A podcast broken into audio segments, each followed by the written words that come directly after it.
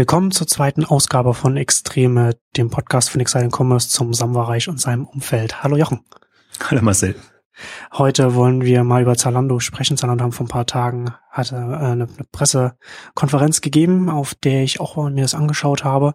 Ähm, aber zuerst vielleicht wollen wir vielleicht über die Zahlen sprechen, die Zalando veröffentlicht hat, unter anderem zur Dachregion. Du hast da ja auch auf Exciting Commerce darüber kurz geschrieben da sie jetzt, also es waren so richtig schön, finde ich, vorbörsliche Zahlen, wie man sie sich wünscht, erträumt. Ja. Und das, das ist natürlich immer so, so irritierend dann gleich, dass man denkt, äh, ja, wie kommen jetzt so schöne Zahlen zustande?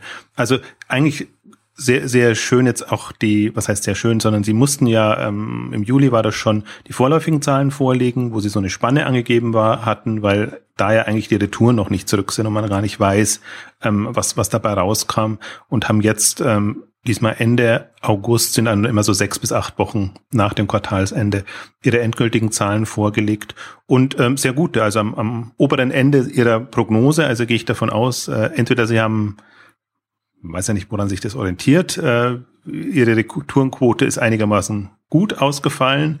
Ähm, auf jeden Fall ähm, waren die Zahlen ähm, ähm, sowohl vom Umsatz her gut, als auch haben sie dann eben erstmals ein positives EBITDA äh, vorweisen können. Wobei ich spannend fand, und das wäre meine Frage an dich, da du ja auf der, der Pressekonferenz dabei warst, es tauchte jetzt nichts mehr auf von äh, bis Jahresende irgendwie ähm, erreichen wir die schwarze Null oder ist es eine rote Null? In allen vorherigen Pressemeldungen war immer ganz stolz, was heißt ganz stolz, sondern war immer der Hinweis, ähm, lasst euch nicht irritieren, wir werden es wahrscheinlich doch nicht ganz erreichen. Gab es da irgendwelche Aussagen? Nee, gab keine Prognosen diesbezüglich. Also haben sie, haben sie nicht bekannt gegeben. Weil das würde jetzt ja fast darauf hindeuten, dass sie vielleicht sogar das Gesamtjahr profitabel abschließen können. Das wäre natürlich ein Traum. Wobei ich mir wobei sie sich schon, wobei sie sich schon profitabel präsentiert haben. Also ich habe das ja auch, ich habe das ja auch auf, auf Twitter auch geschrieben, dass sie da, dass es da auch so ein bisschen um Mythbusting ging, also darum, was was in der Presse an Aussagen gesagt wird und dann äh, gezeigt wird, nein, so ist es nicht wir sind solide, wir sind profitabel und so weiter und so fort. Ähm, und da, und das ist dann, dann auch damit drin gewesen, also äh, auch, ähm, ich weiß nicht, wer, wer, wer es auf der Bühne gesagt hat, aber einer äh, meinte von der von der Führungsriege auf der Bühne meinte auch, ähm, dass man, dass ihnen halt auch immer vorgeworfen würde, dass sie nicht, ob, wann sie denn jemals profitabel sein würden und und dann äh, wurde, wurden eben auch diese Zahlen als Beweis dafür angeführt, dass sie das jetzt, dass sie das können. Also war auch das entsprechende Publikum natürlich da. Also das war ja eigentlich das Interessante, es war ja, hätte ja auch genauso gut der Börsengang da angekündigt werden ja. können. Also denke ich mal, das Lockmittel war so implizit, äh, eventuell ist da, gibt's da wirklich große Neuigkeiten und war dann doch nur in Anführungszeichen eine Aufklärungsveranstaltung, ähm, wie, also wie, wie gut Zalando ist, beziehungsweise wie ernst man die ganzen negativen Zahlen nehmen muss, also hohe Retourenquote und diese ganzen äh, üblichen ähm, Geschichten da. Ähm, aber ne, also vielleicht haben sie es auch bewusst deshalb jetzt gar nicht mehr gemacht, weil wahrscheinlich das vor dem Börsengang in dem Sinn gar kein Thema ist. Also vielleicht oder so in den Hintergrund rückt, dass man sagt, okay, jetzt erstes halbe Jahr schon mal ähm, profitabel, dann gehen wir mal davon aus, das Gesamtjahr wird entsprechend auch profitabel sein. Ähm, kann ja unter einer PR-Strategie ganz geschickt sein, da das, das Fass nicht mehr aufzumachen. Weil wenn man jetzt mal davon ausgeht, und ich habe, als ich mir jetzt die Zahlen angeguckt habe, eigentlich haben sie nur, oder die beste Chance ist eigentlich jetzt wirklich dieses Quartal oder, oder bevor die Quartalszahlen zum dritten Quartal vorgelegt werden müssen, an die Börse zu gehen, ähm, weil, äh, also man sieht den Zahlen halt schon an, dass sie jetzt in Richtung Profitabilität gehen müssen. Ich habe mir jetzt im Vorfeld jetzt zu der Ausgabe nochmal die Deutschlandzahlen auch angeguckt, was eigentlich ganz ähm, interessant ist, äh, weil da ja im Prinzip ähm, die ersten beiden Quartale im letzten Jahr noch gut liefen. War ja so wirklich, und ich habe jetzt die Zahlen nochmal errechnet, 44 Prozent im ersten Quartal, 50 Prozent Wachstum im zweiten Quartal. Und dann äh, war das zweite Halbjahr halt das äh, ähm, Schwierige, weil da die, die Umsätze nicht mehr so kamen und ähm, weil sie da sich offenbar sortimentseitig verspekuliert hatten. Und ähm, das ist jetzt die, die und deswegen ist das jetzt ein äh, bisschen schwierig einzuordnen, ähm, ob, ob das jetzt eine, ob wir jetzt eine natürliche Entwicklung sehen oder ob wir eigentlich jetzt eine Reaktion drauf sehen. Also die, im Prinzip das zweite Quartal war jetzt das schlechteste Wachstum für den Dachraum. Ähm, und zwar von, äh, es ist runtergegangen von 27 Prozent im ersten Quartal auf 16 Prozent im zweiten Quartal. Muss aber dazu sagen, dass eben im Vorjahr des zweiten Quartal eben dieser extreme Wachstumsschub noch von 50 Prozent da war. Das heißt, es kann auch ein bisschen dem geschuldet sein. Ähm, aber es ist halt jetzt zu weiß ich nicht, zu befürchten oder, oder vielleicht auch nicht zu befürchten. Das spannend wird jetzt eigentlich das dritte Quartal, das wird das, das Entscheidende hm, sein, ob sie da jetzt, denke ich mal, sortimentseitig auf jeden Fall besser hinkommen und nicht ihre Lager übervoll haben, die sie dann die Ware nicht verkaufen können. Aber wie das dann substanziell aussieht. Also ob sie dann, eigentlich müssten sie tendenziell ein höheres Wachstum wieder hinbekommen. Ähm, also höher, also höher als 16 Prozent auf jeden Fall, wie im, wie die vergangenen Quartal. Ähm, aber ähm, das hängt halt jetzt davon ab, ob sie, ob sie in einem natürlichen Modus unterwegs sind oder ob sie so extrem auf die Profitabilität schauen müssen, ähm, dass sie halt lieber vorsichtiger agieren als, als zu riskant voranpreschen.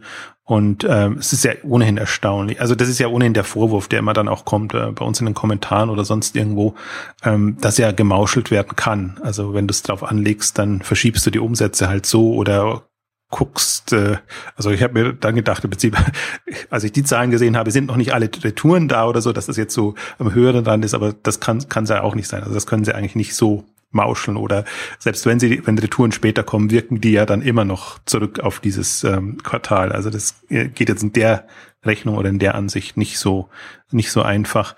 Ähm, also ich will Ihnen da auch jetzt mal nichts unterstellen. Ich gehe mal davon aus, das ist alles äh, super seriös. Ist halt im Prinzip ist es entgegen dem, was, was Zalando eigentlich jetzt wahrscheinlich auch machen würde, wenn's, wenn sie so unterwegs sein könnten, wie sie wollen. Der Börsengang bremst sie halt jetzt schon aus, weil alle eine, eine quasi Profitabilität erwarten und, und weil jetzt nicht das Argument, wir sind Wachstumstreiber und äh, ohnehin Marktführer ähm, stichhaltig ist. Also das nimmt einen jemand ab und ich, das ist eigentlich, finde ich, das, das Absurde, weil wahrscheinlich, wenn man jetzt mal ein Jahr das gezeigt hat, dann ist vielleicht das Vertrauen da oder dann ist, ist das die Erwartungshaltung, sie können es auch profitabel und dann geht man wahrscheinlich tendenziell wieder in den, in den Wachstumsmodus oder müsste eigentlich gehen, ob jetzt durch natürliches Wachstum, durch Übernahmen oder ähm, durch was auch immer. Also insofern ist das eine, finde ich, kuriose Situation. Ich glaube auch nicht, dass deshalb die Zahlen so eins zu eins vergleichbar sind und einschätzbar sind. Ähm, aber man wird es jetzt mal sehen. Gab es sonst irgendwer aus, aus deiner Sicht ähm, spannende Eindrücke? Also Neuigkeiten, die gab es ja vorher fast schon. Die, die Meldung kam am, Mittwoch raus, am Donnerstag war die, die Veranstaltung, die Presseveranstaltung. Gab es da interessante Geschichten aus deiner Sicht? Also ich weiß jetzt nicht, inwiefern, inwiefern äh, jetzt ähm, du das jetzt schon äh, vorher schon wusstest oder inwiefern jetzt das die, die Hörerschaft schon wusste, was ich ganz interessant fand, war, ähm, im Gespräch mit, mit anderen Journalisten dann danach dann äh, mit, mit, mit verschiedenen Managern haben wir da noch gesprochen. Habe ich unter anderem auch mit dem, mit dem SV, SVP von Operations gesprochen. Ich habe den Namen, ich glaube David, David Schröder. David Schröder. Schröder mhm. war das. Ähm, und der hat dann ein bisschen dann von der, von der, von der Logistikseite dann, dann erzählt, ähm, dass sie jetzt diese, die, die drei Logistikcenter, die sie jetzt in Deutschland aufgebaut haben, hat er gesagt, da wurde ihm auch gefragt, wie da die Kapazität aussieht weil er meinte, dass im, im, im, in der Vergangenheit es so war, dass, dass, dass vor allem die Logistik, also, also sein Bereich, das Geschäft von Zalando mal so ein bisschen auch zurückgehalten hat, weil sie dann nicht, nicht schnell genug nachgekommen sind von der Logistikseite her. Und dann meinte er jetzt, das, was sie jetzt aufgebaut haben, da können sie ähm, das, das Doppelte von dem, was sie jetzt darin umsetzen, können sie dann künftig umsetzen. Also haben sie jetzt da relativ Kapazität nach oben einfach geschaffen. Das fand ich ganz interessant und auch interessant, dass sie äh, sehr zentral ihre Logistikzentren aufgebaut. Also sie haben sie drei deutschen und in, in den europäischen anderen Ländern, in denen sie aktiv sind, haben sie keine Logistikcenter. Das heißt, sie, sie verschicken das von Deutschland aus, haben dann dafür dann ihre Retourensender elf in, in den europäischen Ländern, wo dann die Retouren dann schnell wieder zurückkommen können in die Logistikcenter und von da dann wieder neu verschickt werden können. Das fand ich ganz interessant, dass sie da relativ zentral sind, obwohl sie da ja durchaus auch europäisch expandieren. Das ist ja der Unterschied im Vergleich zu anderen, zu Westwing und. Zum Beispiel und zu Westwing gesagt hat man so genau so einen Tag-Nacht-Unterschied. Ja, genau. also das ist ohnehin ein Phänomen, finde ich. Also nicht nur logistikseitig, sondern eben, weil sie auch im Prinzip ja auch keine Büros vor Ort haben. Also die machen ja wirklich alles ähm, zentral von Berlin aus. Da ist das ja fast schon dezentral, wenn sie jetzt ihre äh, Logistikzentren in Erfurt, ähm, Berlin, glaube ich, und Mönchengladbach sind jetzt die die drei Zentren. Ne? Mhm. Ja. Ähm, das ist ja fast schon die, ja, eine super dezentrale Strategie. Aber ich glaube auch, dass, also das ist eben auch mein Gefühl, dass, dass sie eigentlich jetzt vom, vom, von dem, was sie tun könnten, wahrscheinlich sogar besser dastehen als vor einem Jahr oder vor zwei Jahren, wo, wo sie eben mit bestimmten Engpässen rechnen mussten, ähm, aber jetzt halt durch andere Aktivitäten ausgebremst werden. Und was mich ja mal interessieren würde, ist ja, wie, wie, ähm, also was, was jetzt natürliches Wachstum, organisches Wachstum schon ist, wie, wie viel Werbedruck es immer noch braucht. Ich bekomme leider meine, im Sommer guckt man auch nicht so viel Fernsehen oder generell äh, wird das immer schwieriger mit dem Fernsehen, bekommt man nicht mit. Man schaut ja nur noch, nur noch aus Recherchegründen mal, also zumindest geht es mir, weiß nicht, ob es dir so geht, mal im Fernsehen und, und schaut mal so ein bisschen, was, was in der Werbung gezeigt ja, wird, um genau. dann nochmal ein Gefühl dafür zu bekommen, was in diesem Massenmedium stattfindet, weil sonst zur so Unterhaltung benutze ich das gar nicht mehr. Absolut, das ist manchmal wirklich schwierig, manchmal so ganz überrascht, wer dann wo äh, äh, gepusht wird. Diesmal ja, habe ich genau. ein ganz anderes Thema, aber diesmal habe ich gesehen, dass, dass äh, bei RTL Rumido äh, Werbung macht, also so eine Wohn-Lifestyle-Community, die von Gruner und Jahr, also auch im Bertelsmann-Reich äh, mhm. gestartet wurde, war mir gar nicht klar, dass, dass Bertelsmann auch so intensiv seine eigenen Kanäle nutzt. Und äh, aber Zalando, ich meine, den neuen Spot jetzt mit diesem äh, Apple hätte ich fast gesagt, per Persiflage, ist vielleicht ein bisschen falsch. Also äh, die, diese Apple ähm, Story auf Mode ähm, umgemünzt. Ähm, der läuft zumindest ähm, auch in, in Primetime ähm, Zeiten. Aber ich weiß nicht, wie, wie groß der Druck ist. Es hieß ja mal Anfang des Jahres oder, oder generell, ähm, dass es zurückgefahren wird. Andererseits gibt Pro7 Sat1 die Meldung raus oder verweist ganz stolz drauf, Zalando ist weiterhin an Bord ähm, als einer unserer unser Treiber in dem Bereich. Aber im Vergleich zu, als der Schrei vor Glück Spot ähm, kam, dem man ja auch eigentlich nicht entgehen konnte. Der ist halt so prägnant wahrscheinlich, der ist ihm noch mehr aufgefallen, ja. als, als was noch kam. Ähm, bekommt man nicht mehr mit, wie, wie der Druck da ist und ob sie diesen Druck noch brauchen oder ob sie aus sich heraus auch speziell am deutschen Markt agieren können. Und das kann man ja auch den, aus den Zahlen, die sie, die sie, die sie veröffentlichen, ja auch nicht so richtig rauslesen. Also sie sagen ja auch zum Beispiel, wir haben 13,7 Millionen aktive Active Customer, sagen sie. Aber das, aus der Zahl kann man sich nicht rauslesen, weil sie die so definieren, dass man, dass man ist Active Customer, wenn man einmal in den letzten zwölf Monaten etwas bestellt hat. Und zwölf Monate ist einfach ne, ein sehr langer Zeitraum. Deswegen ist die Zahl auch schwierig von, von der Aussagekraft her. Ja, und, und vor allen Dingen ist sie auf europäischen ja. ähm, genau, basiert auf europäischen Zahlen, ja. so, so, wo natürlich auch immer noch Märkte da sind, die extrem ähm, wachsen und wo das Neukundenvolumen äh, auch, auch sehr groß ist. Also das freut mich ja eigentlich am meisten, wenn, wenn äh, Zalando an die Börse geht, dass wir auch diese Auswertungen dann haben und das muss ja dann auch in den, wird ja dann in der Präsentation drin sein. Deswegen fand ich das jetzt auch so interessant zu sehen, wenn Tirendo oder Delticom für Tirendo seine Zahlen veröffentlicht, weil man da wirklich mal einen Vergleich hat. Was ist der Umsatz? Was sind die entsprechenden Kosten, die Werbeausgaben, ähm, Werbespendings, ähm, die man hat, so dass man auch mal einfach eine Relation bekommt, weil das immer nur so interne Informationen sind, die man nicht wirklich äh, bekommt. Und selbst wenn man sie vom Fernsehsender bekommt, dann sind sie immer Brutto-Werbeerlöse, die äh, um Dimensionen ähm, also Faktor zwei, drei zum Teil, über dem liegen, was tatsächlich bezahlt wird netto, je nach Deal. Und ähm, da war ja jetzt gerade Tirendo das erste Mal ein Fall, wo man tatsächlich explizit, weil sie ja hauptsächlich auf TV gesetzt haben, und ich vermute mal, die, die Spendings da werden extrem höher gewesen sein als, als das, was sie online gemacht haben. Da wird sicherlich auch Google und ganzen anderen Marketing-Mix dabei gewesen sein. Ähm, aber wo man eben sehr genau sieht, und fand ich jetzt das, das Spannende zum Beispiel an dieser Tirendo TV-Relation, ähm, dass sie mit demselben Werbedruck dasselbe Umsatzlevel erreicht haben. Also ist jetzt nicht so verwunderlich, finde ich, wenn man auf keine Stammkunden ähm, bauen kann. Aber das wäre das die Frage eben bei bei Zalando. Ähm, da müsste es eigentlich anders sein. Da müsste das, ähm, da müsste man, also nee, vom vom Werbespending her müsste es genauso sein. Also so und so viel TV-Werbung, Spot, Media, Druck, so so viel Neukunden, Umsatz. Ähm, aber das müsste ausgeglichen werden mit einem organischen Wachstum von, von Stammkunden her. Oder das wäre halt spannend zu sehen. Also das ist sicherlich, ähm, also wir hatten es ja bei Zalando in der letzten, äh, nicht bei der Zalando, bei Zuplus in der letzten Exchanges-Ausgabe äh, besprochen. Da gibt's die Zahlen ja schon in der Form oder die bereiten sie auch so auf. Und das ist eigentlich jetzt für mich äh, das Spannende, speziell jetzt für den deutschen Markt, ähm, also Dachmarkt in, in dem Sinne.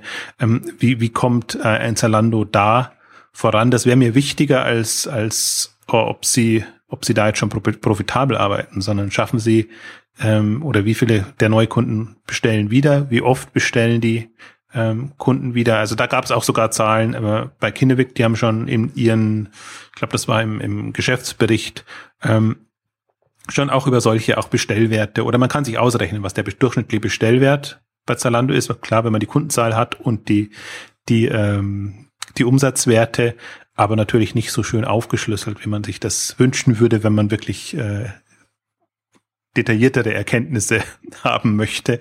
Also das, das ist, sicherlich was, was wir in, mit den Börsenunterlagen dann sehen werden. Spannend fand ich ja, und das deutet eigentlich auch dahin, dass es mit dem Börsengang eigentlich relativ zeitnah passieren müsste. Die Corporate Website ist jetzt gelauncht worden und wenn ich so böse bin, würde ich formulieren, es ist alles da, bloß der Investor Relations Bereich müsste noch freigeschaltet werden.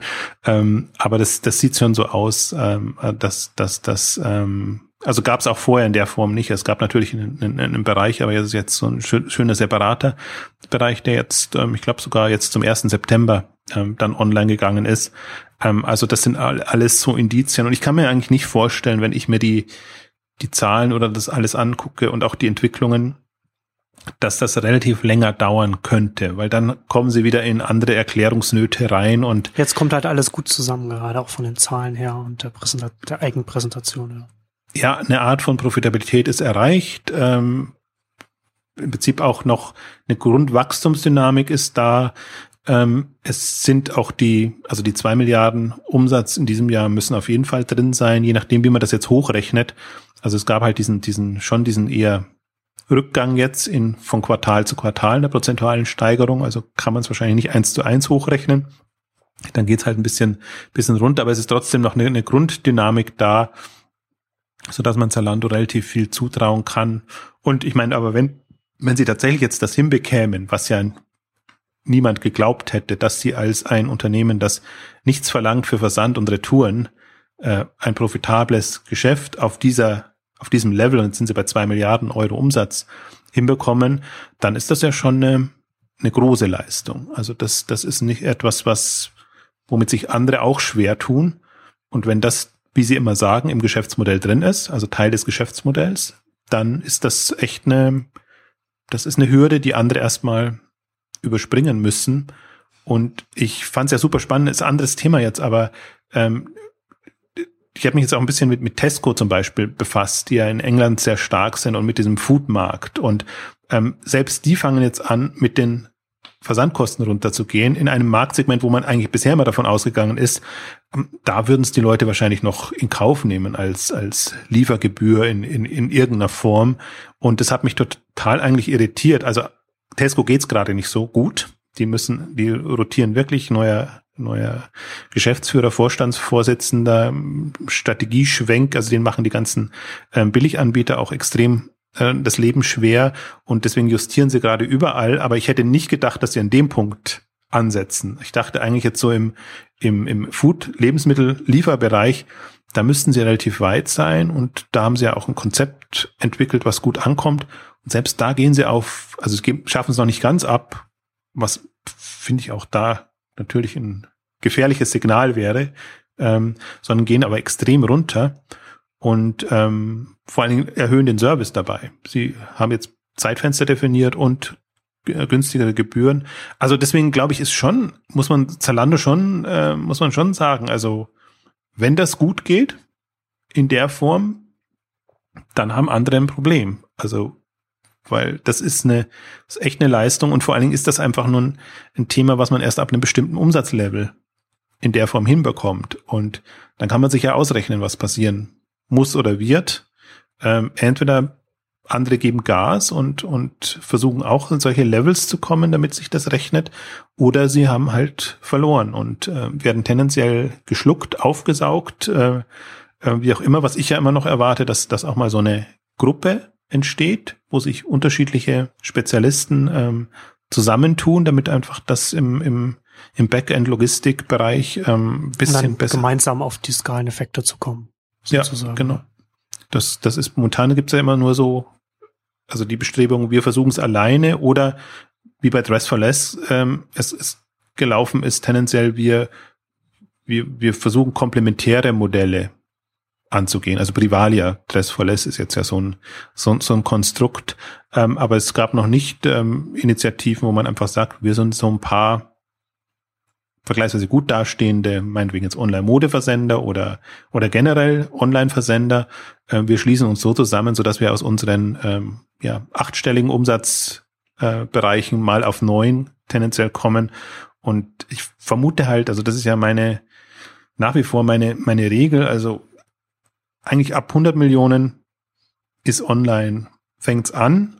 Und eigentlich muss man jetzt, wenn man ein Zalando als Referenz nimmt, muss man schon Richtung 500 oder Milliarde gehen, was riesige Unternehmen sind, auch im Vergleich zum stationären. Also wenn man sich mal vor Augen führt, so, ein, so ein Butlers hat gerade mal 100 Millionen, wird aber schon als ähm, ja vergleichsweise etabliertes, größeres Handelsunternehmen ja ähm, wahrgenommen. Da sieht man eigentlich auch schon, ähm, welche Dimensionen durchaus auch ein Zooplus oder andere vorgedrungen sind. Also das sind. Das schaffen dann, die schaffen dann die möglichen Skaleneffekte dann wieder Markteintrittsbarrieren, ne, wenn man das so ein bisschen so umdrehen will. Absolut, das wird halt jetzt auch die große Hürde. Also gerade wenn man mit den einfachen, um nicht zu sagen primitiven Geschäftsmodellen ähm, vorankommen will, ist das die, die große Hürde. Deswegen muss eigentlich eine Parallelentwicklung stattfinden.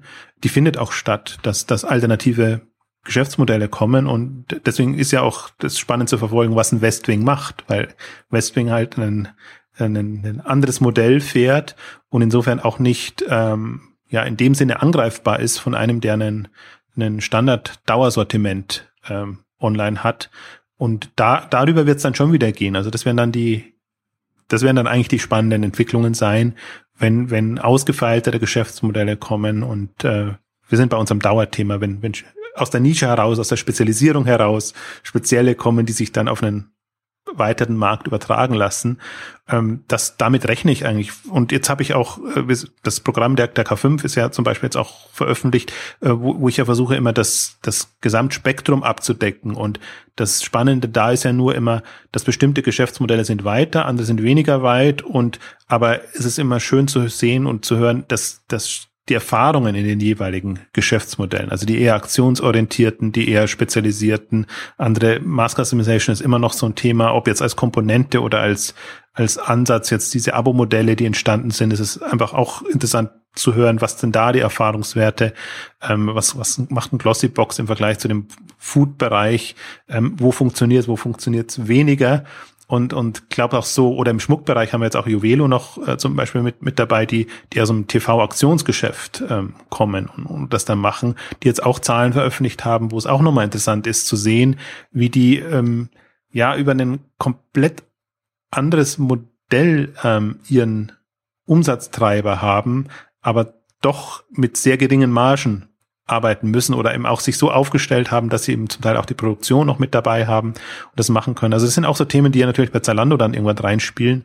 Man hat es bei Asus gesehen, wie, wie stark ist das Eigenmarkensortiment, ähm, wie, wie kommt man da voran, hat man irgendwann hauptsächlich die, die Eigenmarken. Ich fand bei Zalando, fand ich eigentlich mit die, eine der spannendsten Meldungen in letzter Zeit, dass sie auch Topshop und andere, die zum Teil ja im deutschen Markt noch nicht so präsent sind, andere Marken ähm, für sich gewinnen konnten, was natürlich schon einen, also in bestimmten Zielgruppen einen Mehrwert bietet, dass man einfach sagt, okay, die habe ich exklusiv dort oder da kann ich den Salando Service nutzen, ohne jetzt meinetwegen bei Topshop oder bei anderen äh, bestellen zu können. meine, natürlich kannst du da auch international bestellen, aber immer mit den mit den Schwierigkeiten.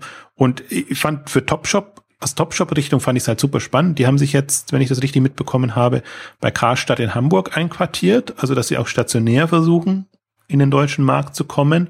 Und ähm, wenn jetzt tatsächlich, das scheint eine, eine bestätigte Meldung zu sein, das stimmt, dass sie über Zalando online kommen können, das ist dann noch, natürlich nochmal ein anderer Hebel. Und das ist eigentlich auch eine durchaus spannende Geschichte jetzt, ähm, weniger aus Geschäftsmodellsicht, sondern als ähm, ja, welche Möglichkeiten hat man dann als Marktführer in, in dem Online-Handelsbereich, wo man halt, wobei man halt sehen muss, dass, dass Zalando schon ein bestimmtes Marktsegment abdeckt. Also sagen sie auch selber eigentlich immer, dass sie über Asos sind von der Altersklasse und halt schon ein, ein ähm, würde ich mal sagen, eher mainstreamiger Anbieter in dem Bereich sind Und auf die, ähm, auf die Asos-Frage auf der Pressekonferenz haben sie dann auch nicht sehr angriffslustig äh, reagiert. Also hat man erstmal, ja, Großbritannien, wir liefern das zwar auch, aber das ist halt ähm, schon ein Markt, der, der halt auch gut abgedeckt ist und man ergänzt sich ja auch ganz gut.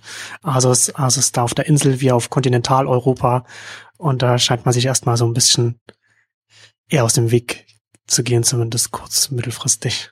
Ja, vor allen Dingen glaube ich, dass das ein kritisches Thema ist, weil sie gerade in England sind sie halt nicht vorangekommen ja. mit ihrer Strategie, was in Frankreich, was in anderen Ländern geklappt hat.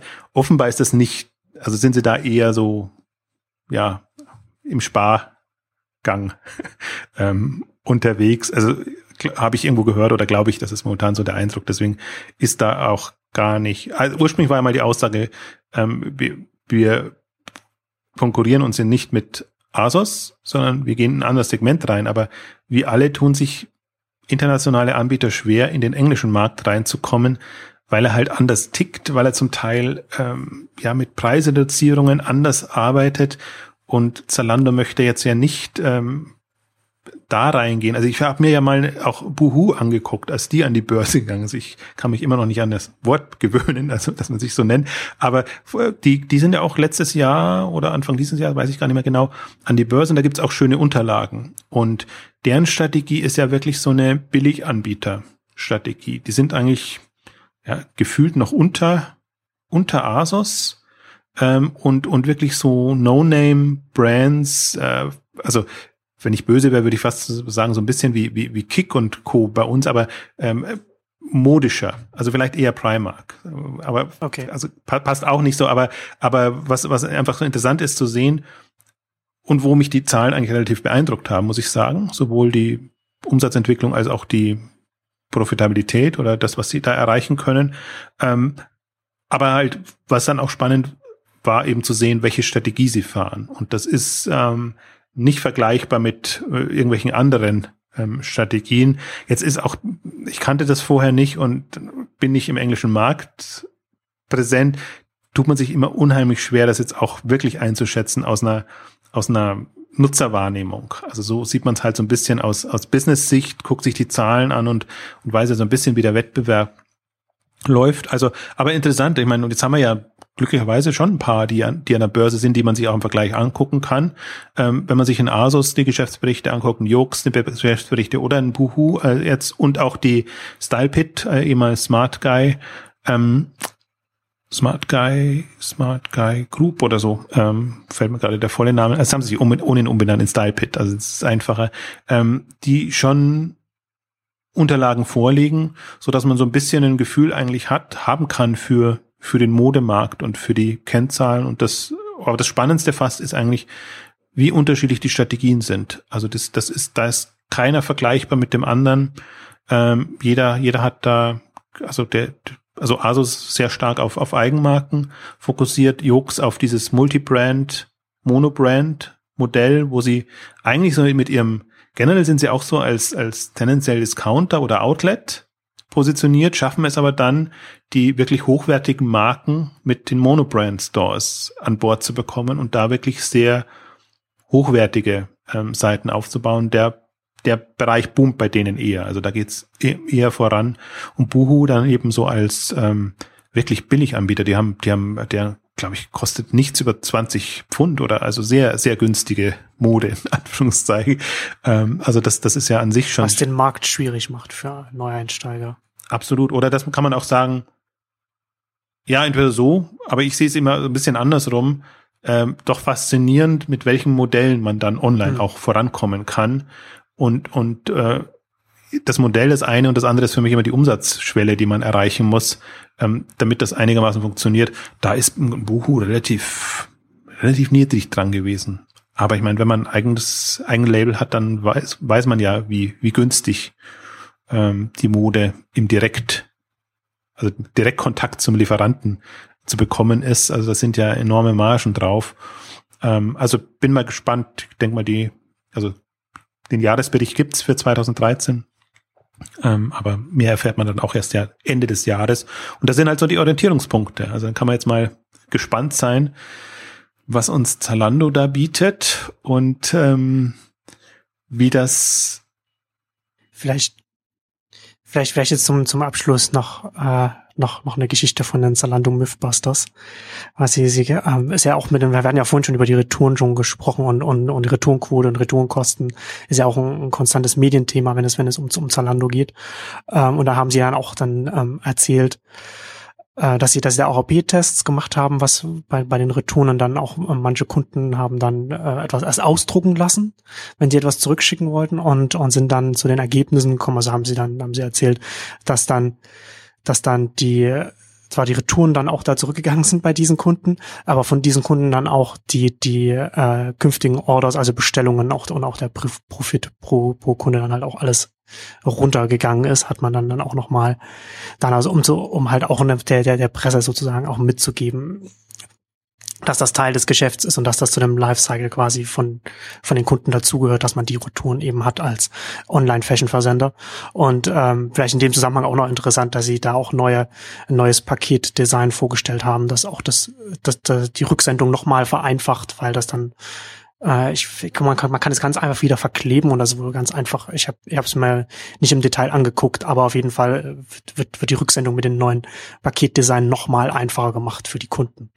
Ach, das ist ein, ein Ziel davon. Ich dachte, das wäre jetzt nur irgendwie wieder mal eine, eine ja, Werbemaßnahme kann man es nicht sagen. Aber ja, so. klar, also es sieht auch ein bisschen anders aus, ne? ein bisschen, ein bisschen seriöser äh, ähm, von, von, von außen, aber ähm, ein Teil davon ist auch, dass man es leichter wieder verschließen kann und dann wieder zurückschicken kann. Ich finde es ohne, ohnehin erstaunlich, also auch mit dem, glaub, freudig oder so heißt der Spruch jetzt statt ähm, Schrei vor Glück. Also dass, dass sie jetzt schon ähm, sich umorientieren, wo man ja sagt, jetzt eigentlich haben sie es ja raus. Also jetzt ist irgendwie Zalando so, so präsent und mit ihrem Claim und mit ihrer ganzen Wahrnehmung. Jetzt quasi bauen sie es um und aber auch da finde ich es geschickt gemacht. Also habe ich keine Ahnung, ist jetzt nicht mein Branding ist nicht so mein Spezialgebiet, aber nur in der in der Wahrnehmung oder wenn ich halt sehe, was andere zum Teil treiben oder wie sie überhaupt keine Branding Wahrnehmung hinbekommen, ähm, finde ich das faszinierend zu verfolgen, dass sie, obwohl sie ja weit oben waren, jetzt würde ich mal sagen, die Latte hochgelegt haben schon für sich selber, ähm, schon finde ich einen Weg finden, ähm, der der das Thema weitertreibt. Also sowohl vom Claim, Slogan her, als auch von, von der Anmutung, äh, weil es könnte ja auch sein, dass man dann ja zu, zu seriös oder zu altbacken wird oder zu vorsichtig auch im, im generell, weil man, weil halt das Risiko schon groß ist. Wenn man mal ein zwei Milliarden Umsatzunternehmen ist, ist es was anderes, als wenn du ja, paar, paar hundert Millionen machst, wobei das ist auch eine, eine Umsatzdimension. Also, dass sie das muss man sagen, getraut haben oder ich weiß nicht, warum das notwendig war. Also ist es wirklich eine, hm, eine Wachstumsgeschichte, dass man jetzt in ein anderes Level reingeht. Man kennt ja auch die Detailstrategie nicht. Also das ist ja eigentlich das, wo, wo ich noch abwarte. Jetzt war alles mehr oder weniger Wachstum aus sich heraus und mehr, mehr oder weniger aus, ähm, ja, aus eigener Kraft, aus eigenen Sortimenten. Kann ja sein, dass jetzt irgendwie ähm, eine, eine andere Strategie zum Tragen kommt. Ähm, also Marktplatz gibt's, war jetzt auch lange kein Thema mehr, irgendwie Marktplatz bei Zalando, aber ähm, die letzte Info war nur immer, dass, dass die, dass sie das eher wieder zurückgeschraubt haben, weil, weil, weil ähm, sie eher eine Beschränkung machen wollten, damit also eine Fokussierung machen wollten. Aber es kann ja sein, dass das auch nur eine Reorientierung ist.